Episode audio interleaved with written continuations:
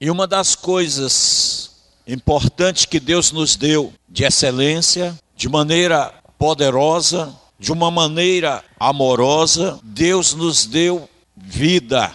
E a vida que Deus nos deu, a palavra do Senhor diz que é vida eterna. Por que vida eterna? Porque só Deus em Jesus Cristo poderia dar eterno. Por que ele poderia dar eterno? Porque ele é eterno. Nós, na face da terra, oferecemos as coisas às pessoas ou fazemos alguma coisa para alguém que, se não cuidarmos, amanhã acaba. Nós compramos uma camisa na loja, vestimos a primeira vez, a segunda, na primeira vez que é lavada, ela perde o vínculo, porque o material, o pano não era de excelência, não era bom. E muitas vezes nós vestimos uma camisa uma, duas, três, no máximo quatro, cinco vezes. Já deixamos de lado. Então ele não é eterno, porque também não somos eternos. Mas Deus nos deu para nós, precisamos tomar posse justamente da vida de excelência que Deus nos deu, porque ela é eterna. E eu queria ler com você 1 João, capítulo 1, verso 2 verso 2, nos diz assim: Porque a vida foi manifestada e nós a vimos e testificamos de, dela e vos anunciamos a vida eterna, que estava com o Pai e nos foi manifestada. Então, foi nos dada. Perguntamos qual a vida que o Pai, que foi manifesto em Jesus Cristo, e Jesus Cristo nos deu que tipo de presente? Que tipo de vida para que nós tenhamos, nós homens, carne. Amanhã morremos e desaparecemos. Amanhã não existe mais aquilo que hoje era real, mas aquilo que o Senhor enviou, que Deus, através de Jesus, enviou para nós, e podemos dizer como complemento de uma vida terrena, a consolação do Espírito Santo de Deus, que foi complementada a nós como vida eterna. Então temos a vida eterna. Mas precisamos tomar posse desta vida eterna como tomamos posse da vida terrena. Esta vida terrena, nós fazemos dela o que, quer, o que queremos. E achamos que tudo que nós fazemos desta vida terrena é boa. Temos prazer, muitas vezes, porque usamos esta vida terrena. Temos privilégios, porque usamos esta vida terrena. Temos muitos amigos e saímos com os amigos, conversamos com os amigos, nos divertimos com os amigos. Temos também o privilégio nesta vida terrena. Muitos de nós somos casados, temos família, temos filho, trabalhamos, temos uma vida profissional, temos um emprego, temos um, um salário bom, tudo isso a benefício desta vida terrena. Precisamos dela, não precisamos? Não queremos morrer, mesmo sabendo que iremos morrer amanhã. Eu tenho medo de morrer. Eu não quero morrer. Mas eu sei que vou morrer. Este medo de morrer é porque a vida é boa. Esta vida terrena é excelente nos leva a ter muitas amizades, nos leva a ter muitos bens materiais, nos leva a ter tudo que queremos e satisfazer os nossos desejos. E quando nós satisfazemos os nossos desejos, a vida é boa, é excelente.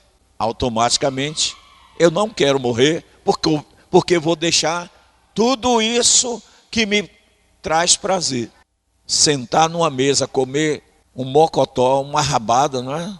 Não é bom? Um churrasco, não é bom? Mas é essa vida terrena, é essa vida que nos dá esse prazer. Então é bom para nós trabalhar numa boa empresa. Como muitos de nós temos o sonho de trabalhar numa multinacional. Por que queremos trabalhar nela? Porque sabemos que paga melhor, paga bem, é um bom emprego, Muitos de nós queremos ser empregado do governo, um emprego federal. Por quê? Porque sabemos que paga bem, é certo, tem garantias. Mas tudo isso fazemos nesta vida terrena.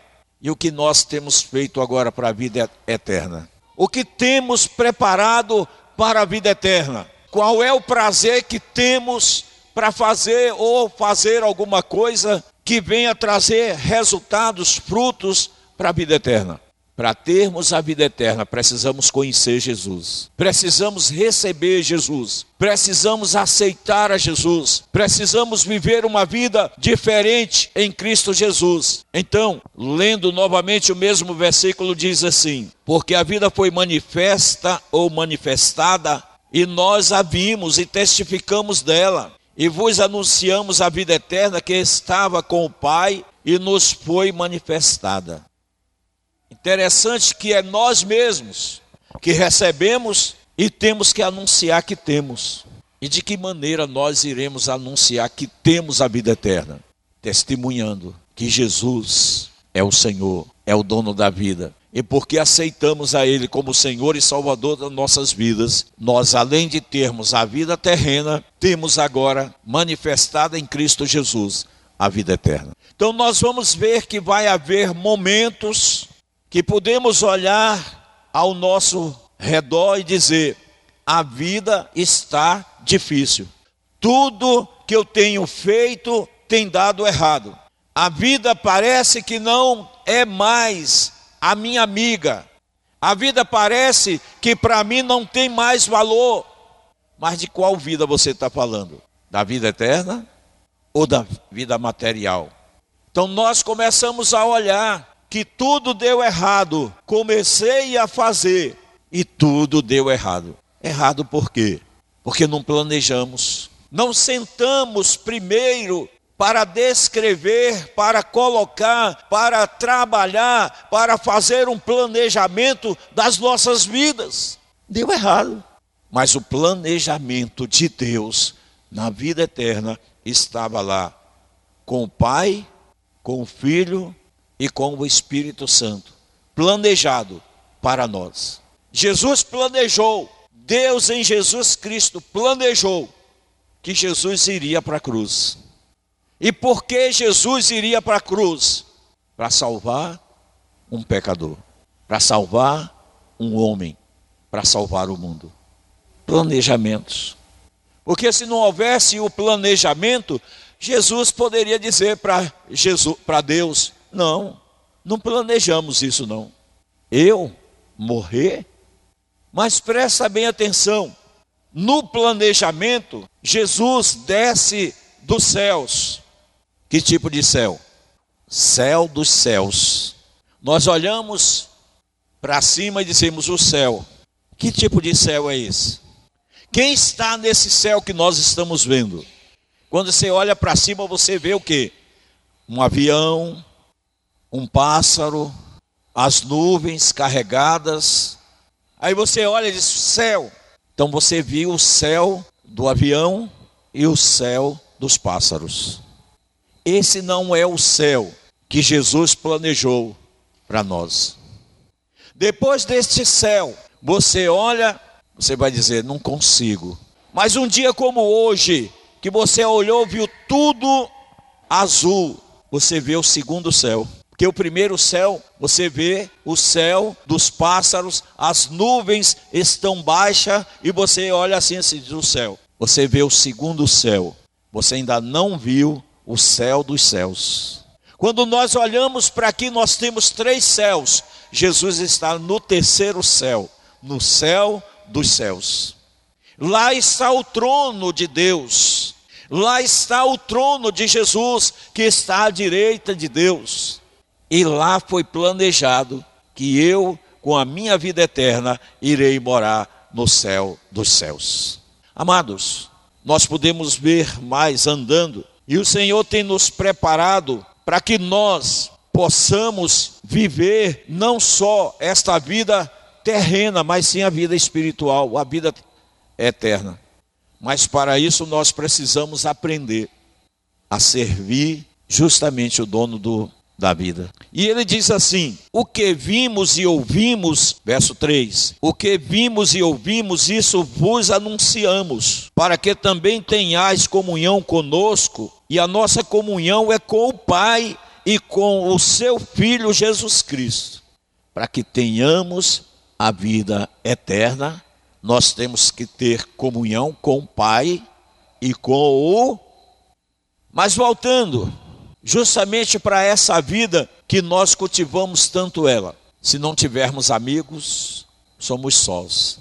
Mas o maior amigo do homem, eu volto também a frisar, não é o cachorro. Porque o que nós temos visto é uma coisa totalmente contra a vontade de Deus. O homem resolveu declarar que o maior e o melhor amigo do homem é o cachorro. Interessante. O maior amigo do homem é Jesus. O maior amigo e melhor amigo do homem é Jesus. E ele diz assim: Estas coisas vos escrevo para que vos para que o vosso gozo se cumpra. Mas já no capítulo, no capítulo 2 aqui tá aí, eu creio que está na mesma folha sua aí, diz assim: Meus filhinhos. Capítulo 2, verso 1. Meus como é que Deus em Jesus Cristo, como é que Jesus começa a tratar o melhor amigo dele? Carinhosamente, Jesus nos trata na sua palavra, filhinhos. Essa palavra filhinhos, ela traz uma demonstração de que nós somos tão pequeninos diante do Senhor, que não temos conhecimento ou sabedoria, e o Senhor nos trata como filhinhos, amigos, irmãos. Então ele diz: Meus filhinhos, estas coisas vos escrevo, para que não pequeis. E se alguém pecar, temos um advogado para com o Pai, Jesus Cristo. E qual é? O que é que nós podemos entender aqui? A declaração. O que apresenta ou representa Jesus. Jesus é o que? Justo. Ele é justo. Ele declara ele mostra, ele testemunha, ele é, e ele diz que ele tem comunhão, e ele ama, e ele sabe que nós somos pequeninos e nos chama de filhinhos, meus filhinhos. Mas nós perguntamos agora, e para me tornar filhinho do Senhor, o que é que eu tenho que fazer? Eu preciso fazer alguma coisa, porque até agora tudo foi entregue, foi dado para mim. Eu não tive nenhuma dificuldade ainda, eu não tive nenhuma luta, nenhuma prova. A vida física, para que eu possa conseguir alguma coisa, eu tenho que lutar e planejar, porque senão vai dar errado, não vai dar certo, não vai acontecer como eu queria. Então eu preciso planejar. E para que eu possa ser filhinhos, para que eu possa ser ou ser chamado meus filhinhos. O que é que eu preciso? Então ele diz aqui, voltando agora para o capítulo 1, verso 8, tá aí na mesma folha.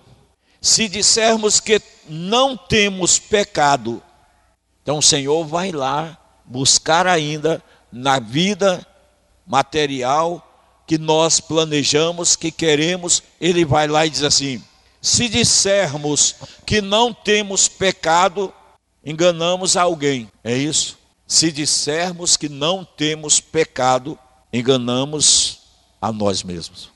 Eu não tenho como transferir nada do que deu errado na minha vida para alguém. Tudo que deu errado na minha vida foi eu mesmo quem planejei.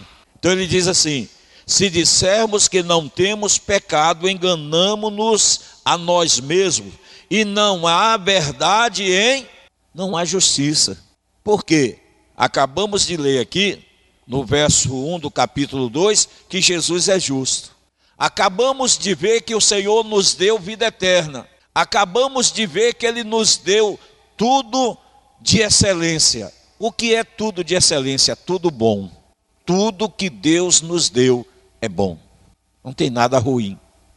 Agora comparemos nós com Jesus os presentes que nós damos às pessoas. Muitas vezes damos a alguém um presente até com defeito.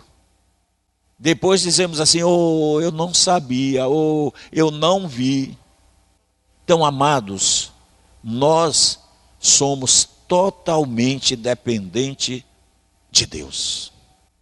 Se queremos ser alguma coisa ou mudar alguma coisa em nós, só vamos encontrar mudanças em Cristo Jesus. E senão nós vamos estar batendo, dando murro. Tem um provérbio popular que diz: em ponta de Você já deu algum morro na ponta da faca, não? Se der, vai se prejudicar. Não faça isso. Então nós vemos que o único prejudicado com as atitudes, com os planejamentos, com as coisas que fazemos ou queremos, somos nós. Agora precisamos assumir: errei, não posso transferir para você. O erro é meu, não seu. Também os seus eu não posso tomar para mim. Os seus erros é seu e os meus são meus. Errei. E quando a pessoa erra, ele errou o alvo, ele é o pecador. Pecado significa errar o alvo. Pecado significa você errou no seu planejamento. Você planejou mal e tudo deu errado. Ah, você viu? Ah, você viu fulano? Eu fui passando, ele passou a perna e eu caí. Aí nós não dizemos que o errado foi nós, foi alguém que passou a perna. Quando a gente come uma comida que faz mal, no outro dia a gente está não é? naquela situação. A gente diz o quê? Foi a comida. E se comprou pronta, pior ainda. Fulano fez a comida com a, o material ruim. Então nós precisamos entender o que é que Deus quer da minha vida. Então ele diz aqui, olha, verso 9 do capítulo 1. Se, de, se confessarmos, o que é que ele está dizendo que é para confessar? O teu pecado, não é? Você vai eu vou confessar o teu pecado. Eu tenho que assumir. Se confessarmos os nossos pecados, Ele é fiel. Aí vem a palavra novamente do versículo 1 do capítulo 2. O que é que vem? Ele é fiel e o que agora? Justo. É o justo quem vai me aconselhar, resolver o meu problema ele vai entrar com providência, ele vai fazer alguma coisa por mim. Quem é que vai fazer alguma coisa por mim? O justo. Então ele é fiel e justo. Ele é fiel e justo para quê? Para nos perdoar os nossos pecados e nos purificar de toda, não é a metade, de toda injustiça. Então o Senhor vai entrar com providência e vai dizer assim: Eu vou resolver seu problema novamente. Eu vou zerar toda a sua falsidade, seu pecado, sua maledicência, sua mentira, seu engano. Eu vou zerar o seu planejamento que deu tudo errado. Agora faça de novo.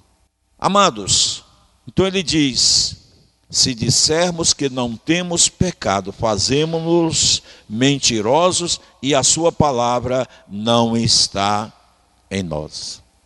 Por quê? Eu queria te levar agora um pouco lá para Mateus capítulo 4. Livro de Mateus, capítulo 4. Acabamos de ler que Jesus é o quê? Justo, fiel. Mas olha o que o inimigo que foi tentar Jesus. Olha o que ele é capaz de fazer. Versículo 1 do capítulo 4 de Mateus. Então foi conduzido Jesus pelo Espírito ao deserto para ser por quem Jesus ia ser tentado. Então Jesus foi levado por alguém especial para dizer ao pecado, ao diabo, ao mundo: esse daqui não vai fazer a tua vontade. Ele é o que que nós lemos? Justo ele é justo. E porque ele é justo, ele não vai ceder. É diferente de nós, desta vida material, que recebemos tudo de excelência, mas erramos no planejamento. Mais uma vez, Jesus mostra para o mundo, para o homem e para Satanás que ele não errou no planejamento dele. Como?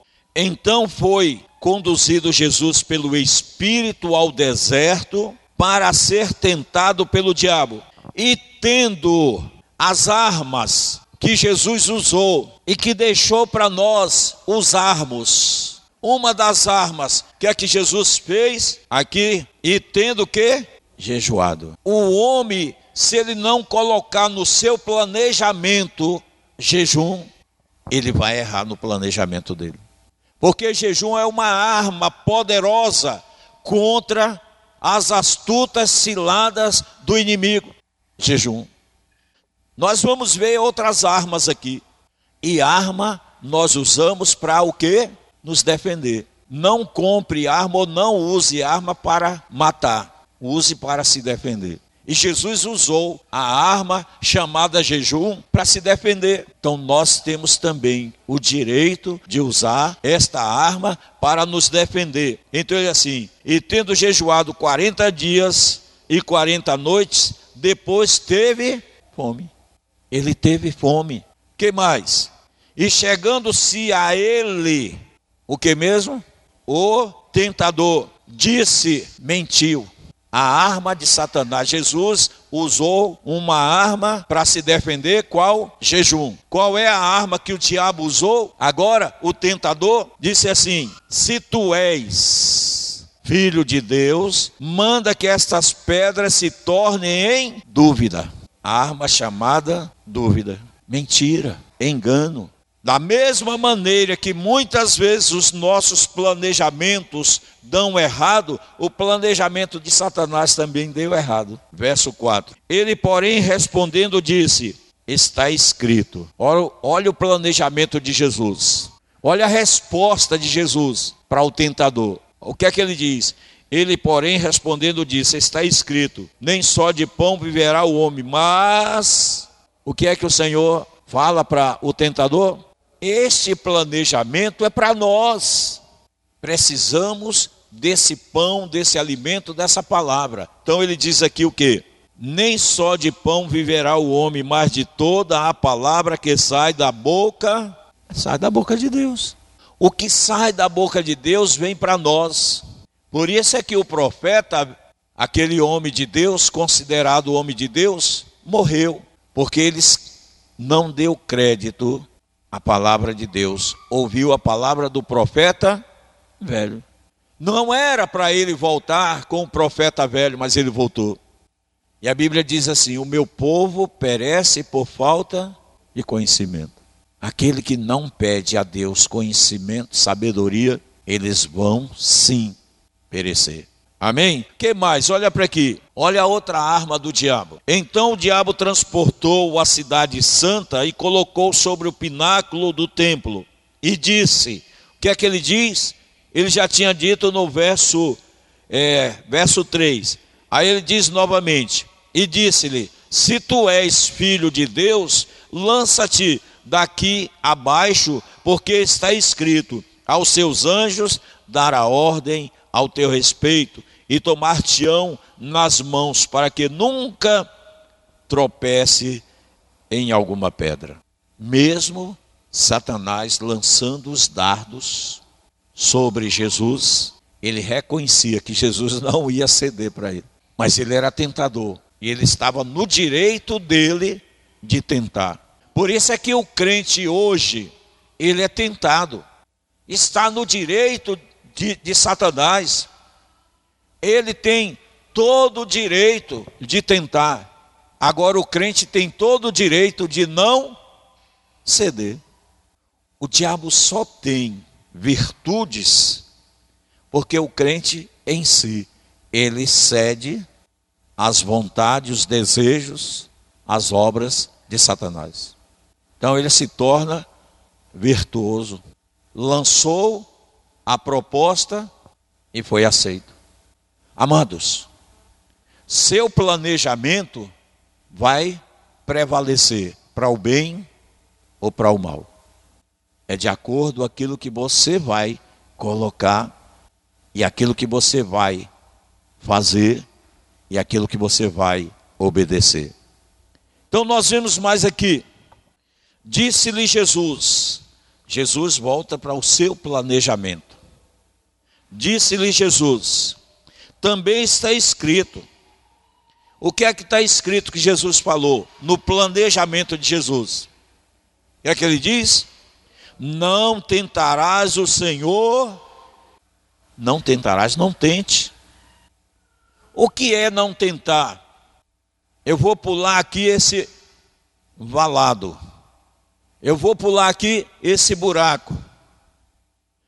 Eu sei que eu não vou alcançar, mas tentei e me dei mal no meu planejamento. Me dei mal, porque eu fui tentar. Então tem acontecido, o diabo tem tentado a Jesus, não foi vitorioso no seu planejamento, então ele vem tentar quem? O que é que 1 João lá, capítulo 2, verso 1, disse o que? Que eu era o que de Jesus? Então ele vem tentar quem mesmo? Vem tentar o filho. Por que vem tentar o filho? Porque o filho está desprotegido. O pai não está por perto. O pai está distante. Porque o filho se afastou da proteção do pai. O que é que o Salmo 91 nos fala? Lá, eu creio que acho que é o versículo 7. Diz assim: mil, hã? mas nós não seremos o quê? Hã? Por quê? Nós estamos próximo do Pai. Automaticamente o Pai o quê? Nos protegeu. E ele disse: Olha, são onze mil inimigos, filho, que eu vou, nesta primeira oportunidade, te livrar. Mil vai cair do teu lado e dez mil a tua, mas tu não serás. Agora eu te pergunto uma coisa: quantos crentes ainda andam dizendo por aí, Deus me abandonou, Jesus não me ama? Quantos? Planejamentos errados, deu tudo errado, mas eu não fui capaz de assumir o meu erro, então transferi até para Jesus o meu erro. Jesus não estendeu a mão para mim. Mas lá no final do capítulo 28 de Mateus, diz assim: Eis que estou convosco todos os dias até em nenhum momento, quando o teu planejamento está diante do Senhor, ele te abandona. Ele nunca vai te abandonar. O que nós fazemos diante do Senhor não dá errado. Mas o que nós fazemos com os desejos da nossa carne, do nosso corpo, da nossa vida, não é? física, material, vai sim dar errado. Mas quando você planeja com o pensamento, com a vontade, com o desejo, com o planejamento eterno, você vai ter tudo diante do Senhor eterno. Amém? Glória a Deus. Eu quero deixar essa palavra para você nesta noite.